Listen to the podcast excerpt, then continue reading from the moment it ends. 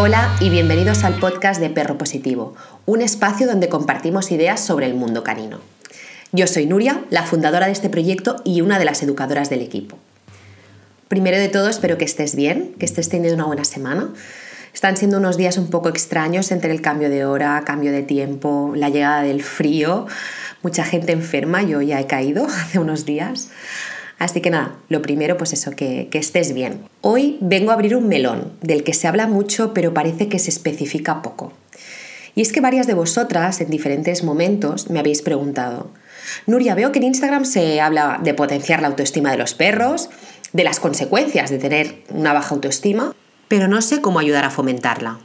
Y la verdad que siempre me había quedado este tema en el tintero, ¿no? Es uno de estos temas que yo tengo un listado guardado y cada vez que, alguien me, da ideas o, a mí se me ocurre algo, pues lo voy anotando en este listado. Pero recientemente María, una de mis clientas, me hizo la misma pregunta. Y bueno, ella está trabajando en mejorar la relación con sus perros, está potenciando la autonomía de ambos, está permitiendo que tomen ciertas decisiones. En casa además pues les hace de forma rutinaria eh, diferentes ejercicios, entre ellos pues muchas pistas de confianza que les están ayudando a todos. Y bueno, está viendo como hay cositas en los paseos que ya están cambiando. ¿no? Pero ella, al hacerme esta pregunta, necesitaba entender cuál de todas esas cosas que ella ya había cambiado en su día a día estaba fomentando la autoestima en sus perros. Ella lo achaca principalmente a las pistas de confianza porque es algo, es un ejercicio del que muchos educadores pues hablamos, que, ayudan principalmente a, fomentar esta autoestima en los perros. Y es verdad que ayudan y mucho, pero realmente el trabajo va mucho más allá y espero que al terminar este podcast tú también puedas entenderlo. Hay quienes en este episodio esperarán un listado de ejercicios o lo que yo llamo una receta de cómo hacerlo. Pues vale, alerta spoiler, no lo vas a encontrar como tal. Pero te adelanto algo más. Cuando hablamos de modificar emociones, de aprender a gestionarlas, las recetas nunca valen, nunca funcionan, porque no es algo que sea igual para todos. No es una receta, no es hacer un bizcocho donde ponemos los ingredientes exactos. Aquí, eh, si lo hiciéramos así, no se tendría en cuenta la individualidad. Por lo tanto, olvidaros de esas recetas. Sin embargo, Hoy voy a darte un listado de cosas que sí podemos tener en cuenta, que sí podemos hacer para fomentar la autoestima de vuestros perros. Así que nada, espero que te sirva, que te guste y que te quedes hasta el final. ¡Empezamos! Podemos comenzar por tenerles en cuenta. Parece fácil decirlo, ¿verdad? Pero ¿y hacerlo?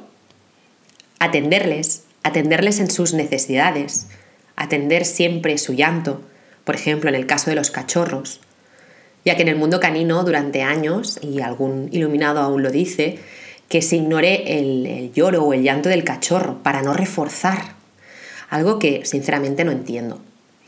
Porque además pensar que atender ese llanto a nivel inconsciente integra que es valioso, que merece ser escuchado por las personas que le atienden.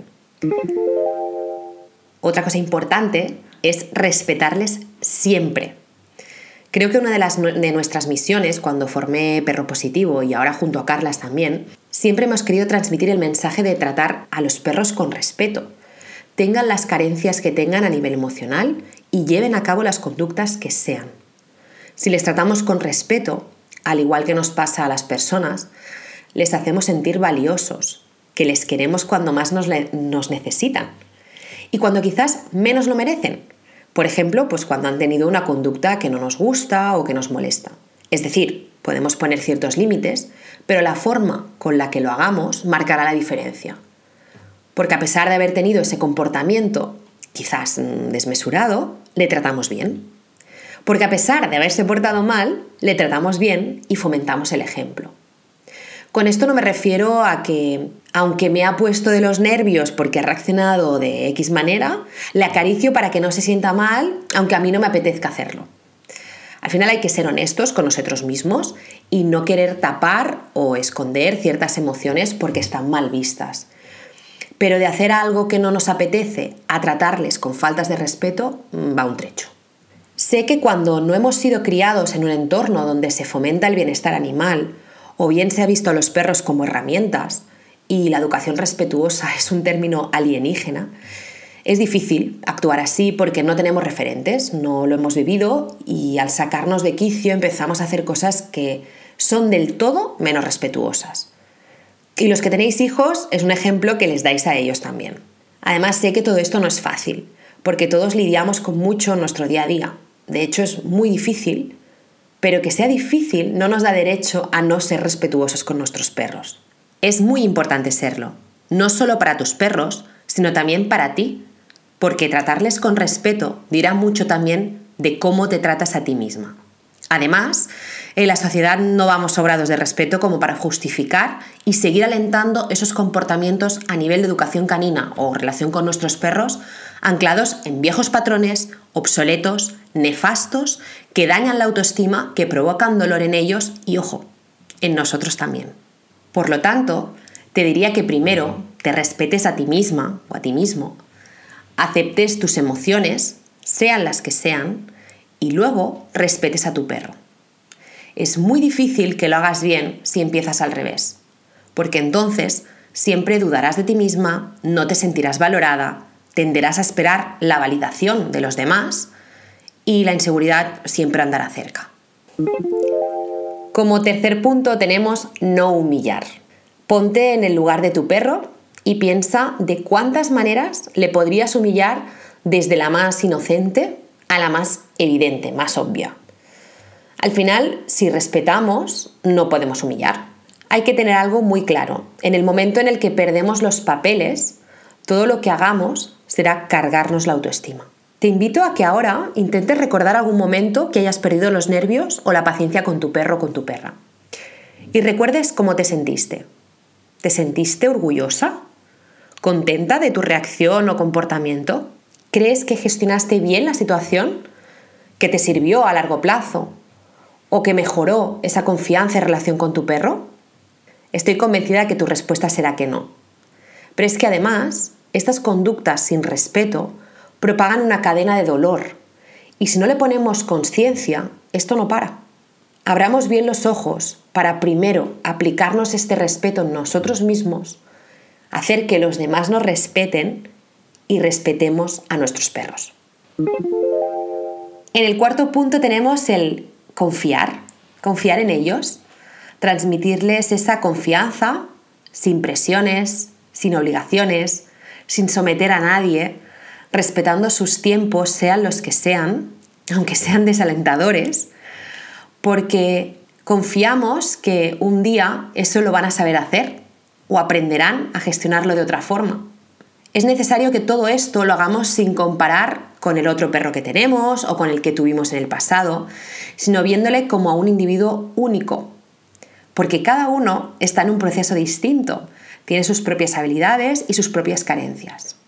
Imaginar para un perro el sentir que sus tutores confían en él sin exigencias ni presiones. Y de nuevo, para poder confiar en nuestros perros, va a ser esencial confiar en nosotras mismas. Y eso no siempre ocurre.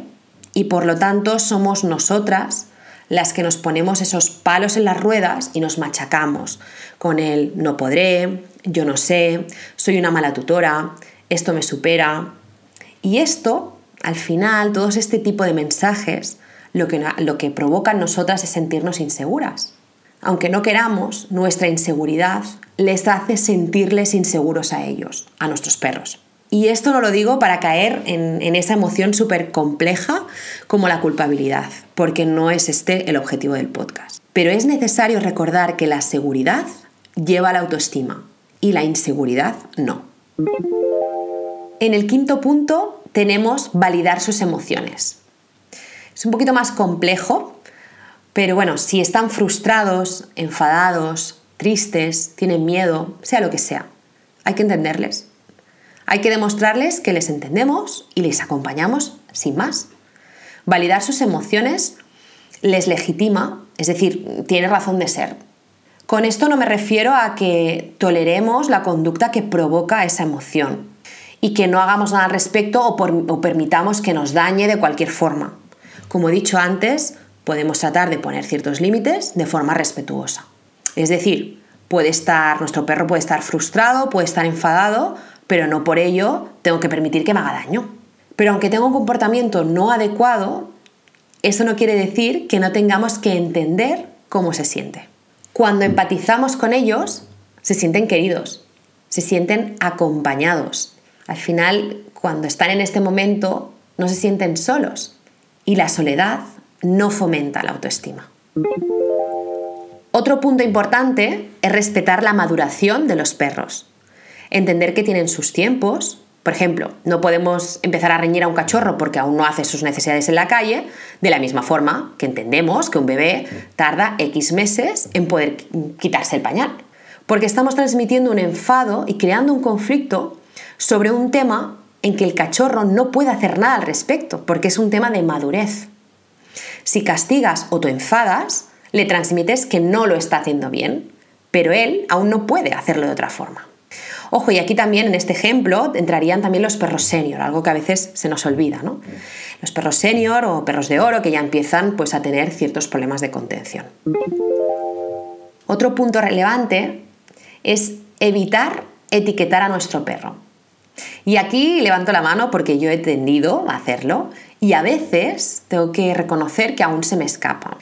Para que me entendáis, es cuando decimos, pues mm, mi perro es un perro intenso, es un perro inseguro, es un perro miedoso, es un perro exigente, es un perro agresivo. En vez de cambiar el discurso por es un perro que gestiona situaciones con inseguridad o tiende a pedir las cosas de forma insistente, lleva mal la frustración, tiene miedos a algunos estímulos, tiene algunos comportamientos agresivos. Es importante que intentemos cambiar la terminología que usamos, porque al final transmitimos algo que quizás no son y les reducimos. Su ser es muchísimo más que eso. Esto es como a los niños, ¿no? Si tú a uno le dices que siempre es malo, al final él se lo acaba creyendo y se comporta como tal. Pues con los perros, si tú lo etiquetas de cierta forma, inconscientemente no dejarás de buscar momentos y situaciones que confirmen esa etiqueta que tú le has puesto. Por lo tanto, por favor, intentemos ir poco a poco modificando esto en, nuestro cerebro.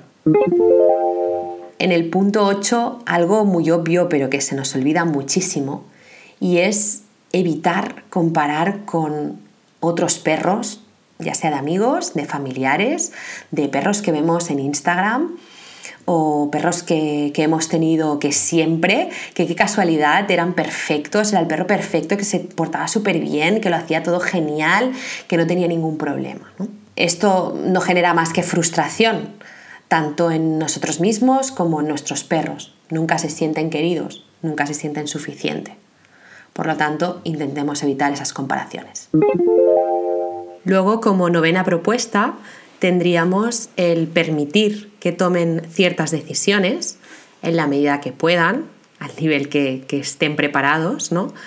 Pero tanto podría ser pues decidir la ruta del paseo, como podría ser saludar o no a cierto perro, como podría ser eh, pues proponerle diferentes snacks y que nuestro perro pueda decidir cuál le apetece ese día tomar.